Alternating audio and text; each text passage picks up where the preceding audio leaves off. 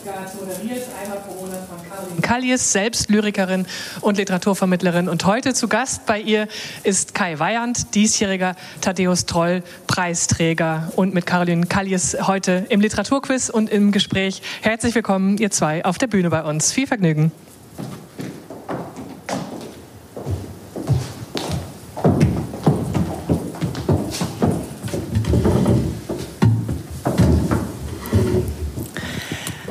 Herzlichen Dank, Stefanie Stegmann ähm, und herzlich willkommen, Kai Weyand. Ich freue mich, dass wir hier sein dürfen, ähm, live vor Ort, ähm, getrennt durch eine Glaswand.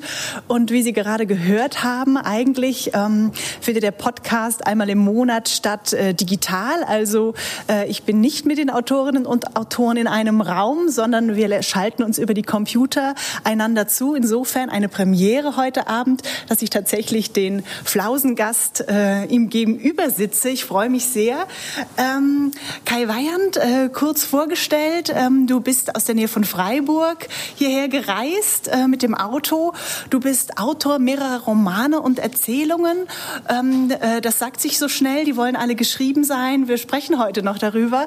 Und äh, jüngst erschienen, Sie haben es gerade gehört, ist die Entdeckung der Fliehkraft im Waldstein Verlag, ähm, der in Göttingen sitzt. Und dafür hast du den Thaddeus Troll Preis bekommen bekommen. Dafür erstmal herzlichen Glückwunsch und schön, dass du da bist. Vielen Dank, ich freue mich auch sehr. Danke. Ähm, wer die Flausen kennt, äh, es ist ja tatsächlich so, ähm, äh, dass wir ins Gespräch kommen über Quizfragen. Und äh, davor frage ich die Autorinnen und Autoren immer, ähm, was sie gerade lesen, was wirklich so ähm, Lektüren sind, die geprägt haben. Aber ich recherchiere auch immer selbst. Ähm, und so ähm, äh, entspannt sich ein Quiz, von dem die meisten Respekt haben, was gar nicht zu sein braucht. Und deswegen starten wir gleich mal mit der Quizfrage und kommen darüber über dein Schreiben Leben, dein Leben äh, und äh, dein, ja, dein Werk ins Gespräch. Und deswegen, pass auf, startet jetzt die erste Quizfrage. Bist du bereit? Ja, ja, auf jeden Fall. Ich okay. nehme die Herausforderung an. Ja. Und zwar, ist das folgende Zitat, ähm, lieber Kai, von Werner Hansch, dem Fußballkommentator, oder aus Peter Handkes Erzählung Die Angst des Torwarts beim Elfmeter. Das Zitat lautet, es war ein Sandwich-Spiel. Ein frühes und spätes Tor, dazwischen viel Gehacktes. Also ich, ich vermute, das könnte äh, von Werner Hansch sein. Mhm. Er hat so diesen Humor und äh, ist so ein bisschen so ein Ruhrpott-Humor. Äh, ich tippe auf Werner Hansch. Mhm. Es stimmt, es ist richtig. Ähm, aber was mich sozusagen zu der Frage geleitet hat, ist, dass ich in einem Interview von dir mal gelesen habe, äh, ein Kindheitstraum von mir, Punkt, Punkt, Punkt, du musstest vervollständigen und du sagtest, Sportreporter zu werden. Wie war das mit dir? Also äh, ne, es gibt ja, glaube ich, Jugendliche, die spielen Fußball, äh, äh, manche, die äh, kommentieren lieber. Äh, warst du beides, Fußballspieler und äh, ähm, Kommentator? Wie hing das so bei dir zusammen? Wie kam dieser Wunsch zustande? Ja, ich habe selber Fußball gespielt, also nicht im Verein, aber ich habe gekickt und äh, tatsächlich, ich erinnere mich in meiner Jugend an sehr viele Samstagnachmittage, die ich auf äh, liegend auf dem Teppich zugebracht habe, Radio hörend ähm, SWR1, SWF1, glaube ich, damals ähm, Sportreportage. Und ähm, fand das so toll, was die Sportreporter sozusagen geschafft haben, ähm, mittels der Sprache, nämlich Bilder in einem hervorzurufen, dass man das Gefühl hatte, man ist leibhaftig irgendwie dabei, man sieht das Spiel vor seinem inneren Auge äh, vonstatten gehen und auch äh, mit Worten eine, eine Dramatik und eine Atmosphäre hervorzurufen, dass man so innerlich dachte, äh, Mann, äh, verdammt, warum kann ich da nicht live dabei sein? Mhm. Und wann hast du der Sache abgeschworen?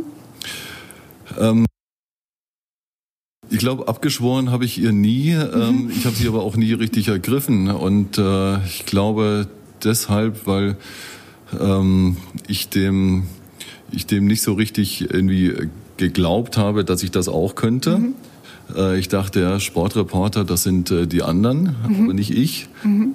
Und äh, das ist ja sozusagen auch eine Aufgabe des Lebens, die man erst lernen muss, dass man so auch eine Verantwortung gegenüber seinen Hoffnungen und Träumen hat.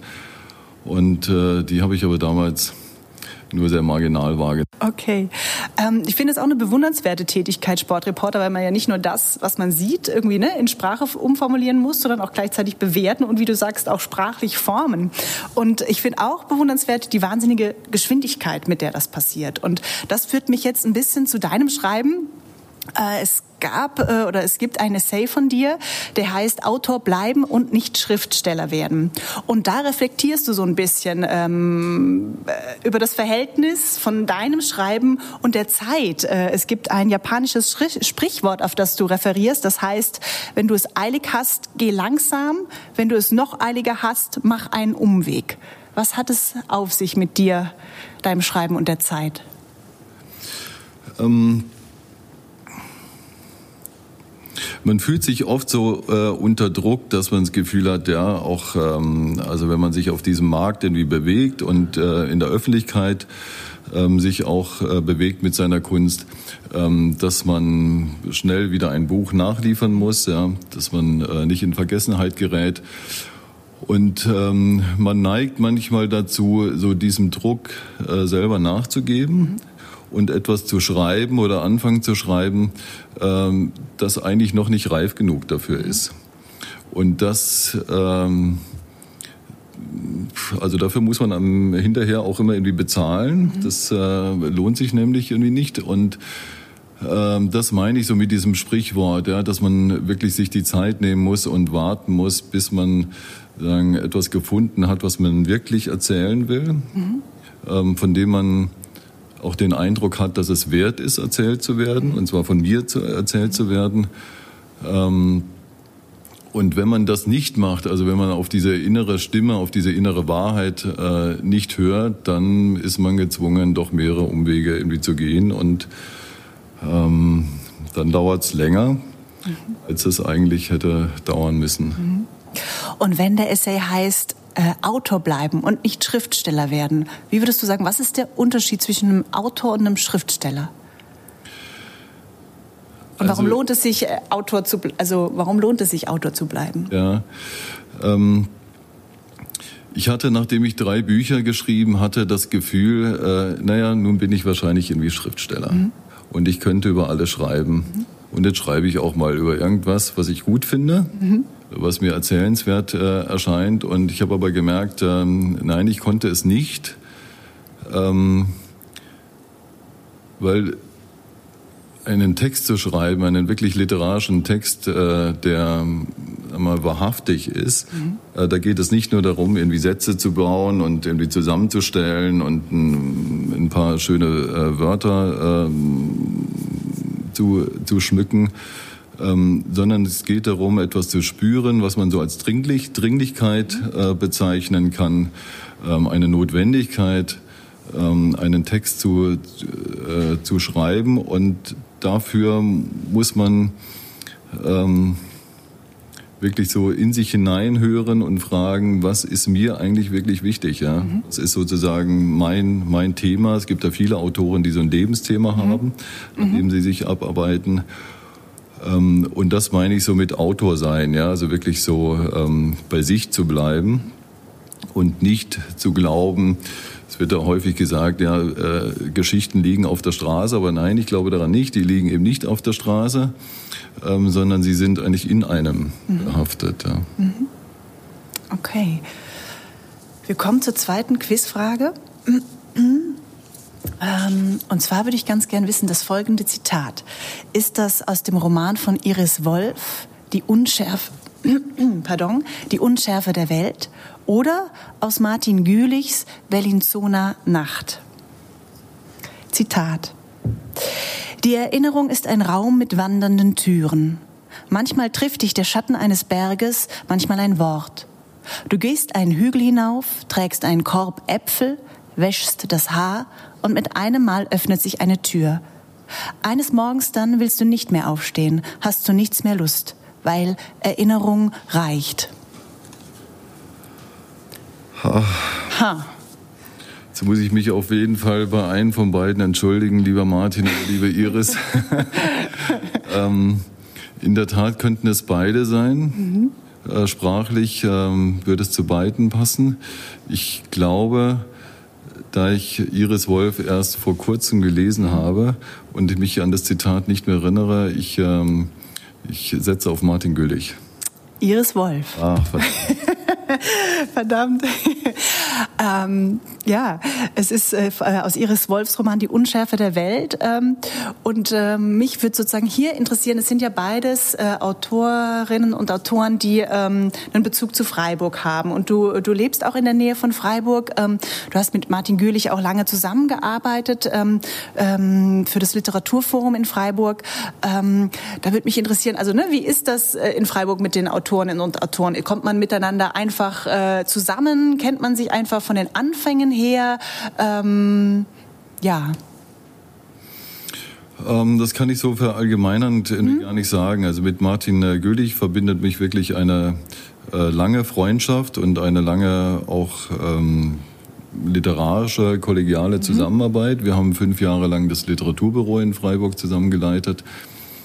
Ähm, mit Iris Wolf kam ich erst vor ein paar Jahren äh, in Kontakt. Ich glaube, wir haben uns über Veranstaltungen mhm. ähm, kennengelernt und haben gemerkt, dass wir uns gegenseitig ähm, sehr schätzen, mhm. menschlich, auch literarisch.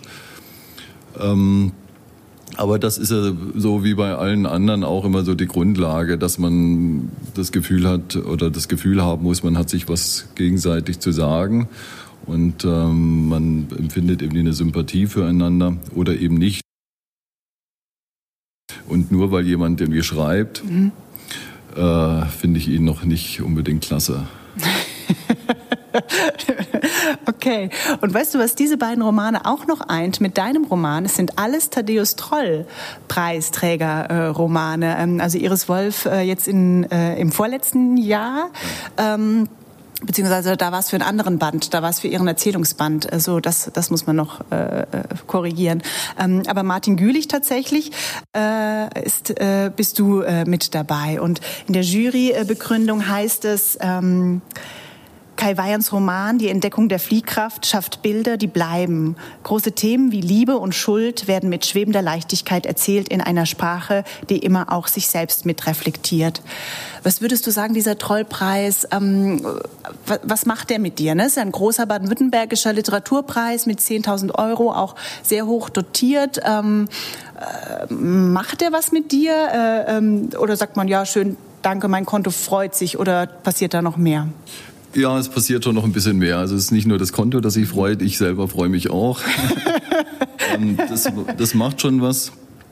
Man ist ja angewiesen äh, auf nicht nur auf Aufmerksamkeit, sondern auch auf äh, Bestätigung, mhm. wenn, man, wenn man schreibt oder überhaupt sich künstlerisch ähm, betätigt. Und dieser Preis ist einfach eine sehr schöne Bestätigung. Mhm. Finde auch die Begründung der Jury sehr, sehr treffend und freut mich auch, dass das Buch so wahrgenommen worden ist. Ähm, das ist Bestätigung und auch irgendwie Motivation und ja, das ähm, lässt einen irgendwie innerlich so ein bisschen wachsen, würde ich mhm. sagen. Mhm. Okay, schön. Ähm, aber die Preisverleihung, hast du erzählt, die konnte bislang noch nicht stattfinden. Genau, Corona-bedingt ist sie erstmal abgesagt, vielleicht wird sie nachgeholt. Mal, mal gucken. Und äh, nebenher, äh, du bist auch Thaddeus-Troll-Preisträgerin. Ja, ja, stimmt, genau. Ja. Ähm, 2015, 2015, mhm, stimmt. Ähm, ja, du meinst, ich hätte auch ein Gedicht mitbringen können und dann mich in die Quiz, ins Quiz einschummeln. Beim nächsten Mal. Äh, wir kommen zur nächsten Quizfrage. Mm, und zwar ähm, hast du jetzt gleich die Auswahl aus zwei Romanen, ähm, von denen du mir gesagt hast, die hast du mal gelesen. Ähm, äh, und es kann jetzt entweder von Paul Orster sein, Die Stadt aus Glas, in der Übersetzung von Joachim A. Frank, oder Gerard Donovan, Winter in Maine, in der Übersetzung von Thomas Gunkel. Das Zitat geht so. Eine lange Zeit verging. Wie lange sie genau war, lässt sich unmöglich sagen. Sicherlich Wochen, aber vielleicht sogar Monate. Der Bericht über diese Periode ist weniger vollständig, als es der Autor gern hätte. Aber die Informationen sind nun einmal knapp und er zog es vor, schweigend zu übergehen, was nicht eindeutig bestätigt werden konnte. Da sich diese Geschichte voll und ganz auf Tatsachen gründet, hält es der Autor für seine Pflicht, die Grenzen des Nachprüfbaren nicht zu überschreiben und den Gefahren der Erfindung um jeden Preis auszuweichen. Das muss Paul Auster sein. Mhm. Richtig. Woran hast du es erkannt? Ähm, ich glaube, in dem ersten Band der New York-Trilogie, äh, da gibt es so ein Verwechslungsspiel mit einem Privatdetektiv und, und dem Autor Paul Auster und ähm, und dieses, dieser Begriff Notizbuch mhm. ähm, hat mich irgendwie daran erinnert, ähm, da werden irgendwie Beobachtungen immer irgendwie in dieses rote Notizbuch mhm. ähm, eingetragen und ich dachte, das kann eigentlich nur aus diesem Buch stammen. Mhm, das stimmt, du hast recht. Ähm, und was mir noch aufgefallen ist bei dieser Liste an Büchern, die du mir geschickt hast, auch im Hinblick auf, auf deine Romane, ähm, dass es so dass dich scheinbar so Einzelgänger faszinieren, ne? oder vielleicht so Außenseite, so Lonesome Cowboys habe ich es für mich so ein bisschen genannt, ne? weil wie du gerade sagst, in diesem Roman von Paul Auster, da geht es um äh, Daniel Quinn, der Frau und Kind äh, verloren hat, äh, so, so beginnt der Roman und ähm, bei äh, Gerard Donovan ist es äh, Julius Winsome, der alleine in die Wildnis geht und nur mit seinem Hund lebt. Ähm, und äh, ich dachte auch, wenn ich auf deine Romane äh, schaue, ne, also in Applaus für Pronikowski ähm, oder eben auch ähm, hier äh, Karl Löffelhans in, in deinem aktuellen Roman, dass es doch auch ähm, Männer sind, die für sich stehen. Könnte man das so zusammenfassen? Und würdest du, also könntest du sagen, was die Faszination für dich da ausmacht? Ähm, ich, ja, ich glaube, ich habe ähm, eine Empathie für, für Menschen, die ein bisschen äh, krumm im Leben stehen mhm. und äh, vielleicht ein bisschen ähm, humpelt durchs, durchs Leben schreiten, mhm. ähm, deren Platz noch nicht wirklich gefunden worden ist. Ich habe sowieso ein Interesse dran, so, an dieser Fragestellung, ähm, wie kann man seinen Platz oder wie findet man seinen Platz im Leben, wie kann man ihn behaupten und äh, äh, wie kann man sozusagen in diesen ganzen Zumutungen, die das Leben einem bereitet, äh, bestehen und, und auch seine Würde behalten. Und das versuche ich schon immer sehr oder mein Interesse ist das an, an einzelnen Figuren zu auszuloten. Mhm.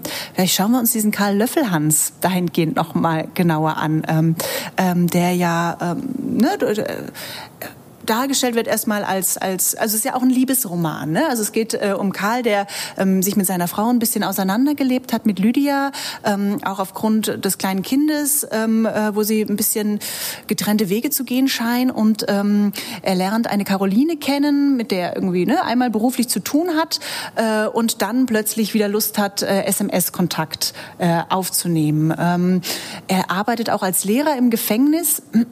Das ist so ein bisschen das Setting, in dem er in dem er, in dem er lebt. Ähm, was würdest du sagen? Also, ne? und wie du sagst, es geht ja immer um das geglückte Leben. Das ist immer so das, was äh, unter allem schwebt, diese Frage. Ja. ja also das eigentlich Anstrengende am Leben ist ja, dass man permanent Entscheidungen treffen mhm. muss. Mhm. Äh, und permanent äh, vor die Frage gestellt ist, sind die Entscheidungen, die man trifft, irgendwie gut genug ausgeleuchtet? Ja? Also mhm. hat man irgendwie alle äh, Konsequenzen bedacht, irgendwie alle Argumente dafür oder dagegen ähm, genug äh, gegeneinander abgewogen, ähm, so dass man vor dieser Entscheidung dann auch irgendwie bestehen kann. Mhm. Und dadurch, oder sagen wir, da schließt sich nehme ich jetzt vielleicht vorweg, auch ein bisschen die Schuldfrage mhm. ähm, an. Ähm, weil das ja auch quasi die eine entscheidende Frage ist, wenn man so durchs Leben geht, äh, mache ich mich schuldig, mhm. ja, und wann mache ich mich schuldig? Mhm. Und mache ich mich vor anderen Menschen schuldig und auch irgendwie vor meinem eigenen ähm, Leben, wenn ich die Sachen nicht genug irgendwie äh, bedenke und mhm. beleuchte. Mhm. Und andererseits es ist aber irgendwie die Aufgabe eines Lebens, eben Verantwortung zu übernehmen. Nicht nur anderen Menschen gegenüber, sondern auch ähm, sich selbst gegenüber und äh, dem gerecht zu werden und immer zu gucken, eben, äh, mache ich mich äh, schuldig so in meinen Handlungen mhm. und mache ich mich aber schuldig auch in der, der Aufgabe, einen, ein glückliches Leben mhm. zu führen. Mhm. Und äh, ja, und so, das, sagen wir, vor, vor diesem Dilemma äh, ist Karl Löffelhans irgendwie mhm. gestellt. Mhm. Ähm, in diesem Interview, das ich vorhin zitiert hatte mit diesem Sportreporter, gab es auch eine Frage, Literatur kann, Punkt, Punkt, Punkt. Und du hast geantwortet, zeigen, wie glücklich ein unglückliche Geschichten machen. Äh, und das wäre meine Frage. Also ist es sozusagen in jedem Roman, lotest du das ein bisschen neu aus und kommt also kommt jede Figur für diese Frage zu einer Antwort oder ist es äh, dem Leser, der Leserin offengestellt äh, zu sehen, ob das dann am Ende auch geglückt ist? Ähm, also bei mir kommt nicht jede Figur äh, zu einer Antwort. Nee, ich glaube, das geht auch gar nicht. Mhm. Ich glaube, es geht darum, und das versuche ich oder hoffe ich auch, dass ich das beim Leser, bei der Leserin äh, erreiche, äh, dass man sich die Frage überhaupt irgendwie stellt. Mhm. Ja? Also ähm, wie sieht eigentlich irgendwie mein Leben aus? Und ähm, habe ich das irgendwie erreicht, was ich mir mal vorgenommen habe? Äh, wo sind eigentlich irgendwie meine Träume irgendwie hin? Ähm, meine Hoffnungen und ähm, sag mal, auf der, auf der Suche nach dem Glück, was glaube ich schon alle meine Figuren mhm. ein bisschen umtreibt, ähm, steckt da immer irgendwie sehr viel Unglück drin. Das ist, glaube ich, einfach irgendwie so. Und ähm, wenn aber nach der Lektüre irgendwie eines Buches äh, das Gefühl, ähm, eines Gefühl äh, erreicht, äh, man hat eigentlich eine tragische, eine unglückliche ähm, Geschichte gelesen und trotzdem ist man irgendwie erfüllt und, und ähm, ja, ein bisschen glücklicher durch die Lektüre, was ja auch durch die Sprache einfach irgendwie hervorgerufen werden muss, dann, dann bin ich schon selber irgendwie sehr beglückt. Dann wärst du glücklich. ähm, dann würden wir dich als Leser sozusagen glücklich machen. Ähm, dein Leben ist ja, also sozusagen dein Leben als äh, ähm, Mensch ist ja auch so ein bisschen zweigeteilt. Also man ist ja immer mehrfach geteilt als Mensch in unterschiedlichen Rollen und Dingen. Aber bei dir ist es ja tatsächlich so, du bist Autor, aber du bist auch, ähm, hast auch ein interessantes Berufsleben. Und das äh, äh, wird mich auch nochmal zu den Figuren äh, bringen, ähm, dass du äh, tatsächlich auch mal als Lehrer im Gefängnis gearbeitet hast, ebenso wie äh, Hans, äh, Karl Löffel Hans, so rum, ähm, dass du ähm, auch äh, äh, in einem Beerdigungsinstitut arbeitest, äh, so wie Pronikowski in dem Roman Applaus für Pronikowski. Ähm, wie viel ähm, von diesen Erfahrungen nimmst du immer mit hinüber und, und brauchst das, um den Figuren nahe zu sein? Oder ich meine, es sind ja einfach immer so neugierig machende Berufe. Also es ist ja, weißt du, du bist ja nicht, ich weiß es nicht, Supermarktkassierer, was auch spannend wäre, aber das sind ja doch irgendwie besondere Berufe, die neugierig machen. Also ist das der Reiz, warum du es selbst machst oder auch, ähm, warum du es deinen Figuren mitgibst? Oder schöpfst du da einfach aus dem Vollen auch, ne? weil das sicherlich sehr, also ja, ich, ja, tausend Fragen. Ähm, ich habe mir diese Berufe nicht ausgesucht, sondern sie sind tatsächlich äh, durch Zufall zu mir gekommen. Sowohl die Arbeit als Lehrer im Gefängnis als auch jetzt die Arbeit im Bestattungsinstitut. Und die Erfahrungen, die ich dort aber irgendwie gemacht habe, waren, ähm, sag mal so, irritierend und auch beglückend und, und vielfältig, dass mir jedes Mal schnell bewusst geworden ist, ich will das auch literarisch irgendwie umsetzen. Mhm oder literarisch irgendwie ver, ähm, verarbeiten. Und ähm, ja, so ist das, äh, ist das zustande gekommen. Ähm, das war immer irgendwie ein sehr eigenes Interesse, was ich so an diesen Berufen gewonnen habe durch die Arbeit äh, und eine Faszination auch. Und naja, damit hat sich das dann auch irgendwie ergeben, äh, dass da auch ein literarisches Interesse daraus erwachsen ist. Mhm. Okay. Ähm, was uns zur letzten Quizfrage schon führt. Ähm, die halbe Stunde rast dahin. Ist das folgende Zitat ähm, aus dem Roman von Thilo Krause, Elbwärts, äh, ein Roman, der in diesem Jahr erschienen ist, oder von Thomas Willmann, Das finstere Tal. äh, tatsächlich schon aus dem Jahr 2010, aber ähm, vielleicht auch dem einen oder anderen in der Verfilmung äh, bekannt. Das Zitat geht so. Plötzlich fiel mir ein, dass zwischen den Vorräten ein Stift und das Heft steckte, in dem ich unsere, unser ganzes Inventar vermerkt hatte. Ich legte die Taschenlampe auf einen Stein neben mich, sodass ihr Strahl über das Heft fiel. Das Papier sah im Streiflicht runzlig aus, ein kleines Gebirge von Fasern und Härchen. Ich schrieb, Vito krank, schlechtes Wasser getrunken, meine Schuld. Hätte einfach runter in die Stadt gehen sollen und jemanden nach Wasser fragen. Weiß eh niemand hier, dass wir weggelaufen sind. Meine Schuld. Nacht. Ich habe Angst. Das ist äh, aus Thilo Krause Elbwärts. Mhm. Ich, ich, glaube, was es verraten hat, aber vielleicht magst du es erzählen? Naja, also ähm, der, der, der Ton ist einfach ähm, äh, Thilo Krause und dann kommt da drin vor, ich hätte auch äh, runter in die Stadt gehen können. Mhm. Und der Roman Das finstere Tal äh, spielt eben in einem Alpendorf. Mhm. Ähm, im, im Winter abgeschnitten durch äh, Schneemassen oder isoliert. Äh, da ist kein Weg in irgendeine Stadt mhm. möglich. Das stimmt, das ist richtig. Und ähm, hier wollte ich ganz gerne den Bogen zu dieser Frage äh, nochmal aufwerfen, die du schon angerissen hast, nämlich die der Schuld, die in dem Roman so eine große Rolle spielt, wie eben auch in diesen beiden genannten Romanen. Ne? Ähm, das fand ich auch wieder so einen spannenden Bogen äh, von den Themen, die dich umtreiben als Autor, die du selber schreibst, aber die du auch, ähm, glaube ich, dann verhandelt findest in diesen Romanen, die dich selber berühren auch. Und ähm, bei Thilo Krause ist es eben nicht nur sprachlich wahnsinnig toll, auch wie er über die sächsische Schweiz äh, schreibt in seinen Naturbeobachtungen, sondern es geht eben auch um ein, ja, eine, eine Schuldfrage, wie eben der Ich-Erzähler äh, mit, mit Vito, dem genannten, ähm, in die Berge geht und der dabei ähm, ja, verunglückt, also nicht tödlich verunglückt, aber mit Nachfolgen äh, ähm, zu kämpfen hat und diese Schuldfrage Frage trägt. Und auch bei Willmann ist es äh, ganz stark, ne? bis hin zu einem Rachefeldzug, der dann ähm, da kommt. Und deswegen äh, dahingehend nochmal. Es gibt ja auch in deinem Roman, ähm, fragt Karl eben Caroline, mit der er über SMS Kontakt halt, gibt es eine Bandbreite an Schuld? Was meinen Sie?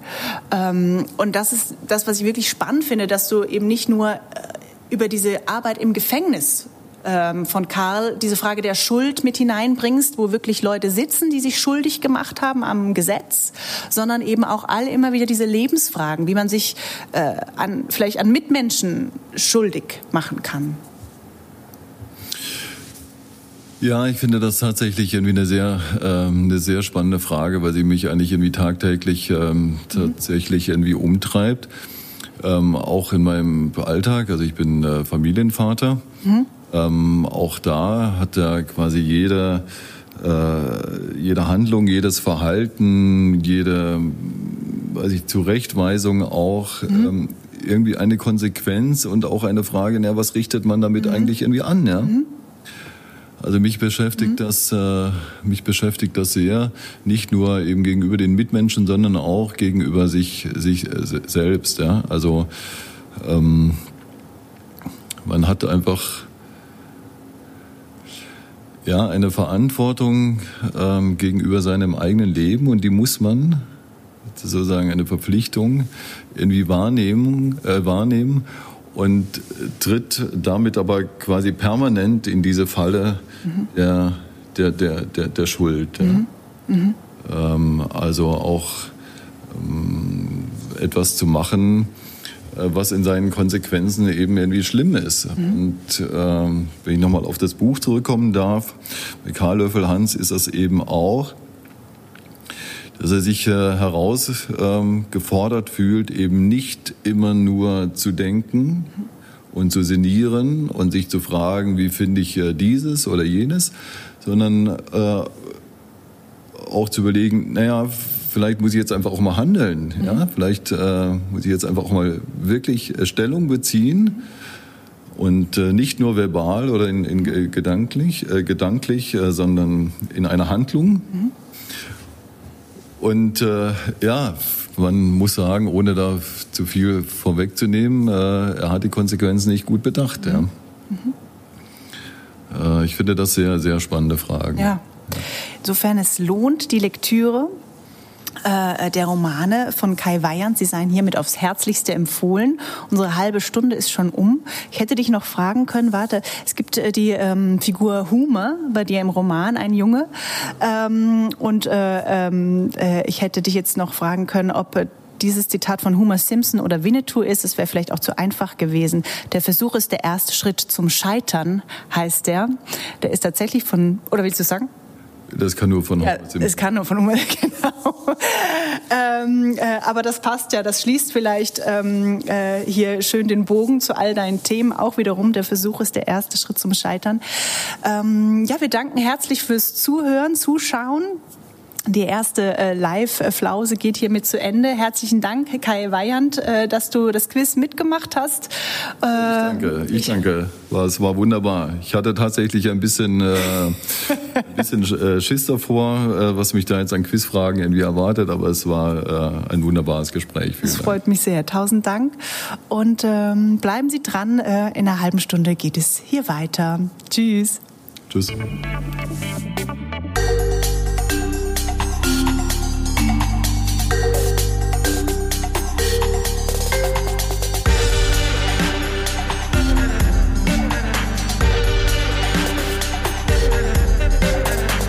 Flausen.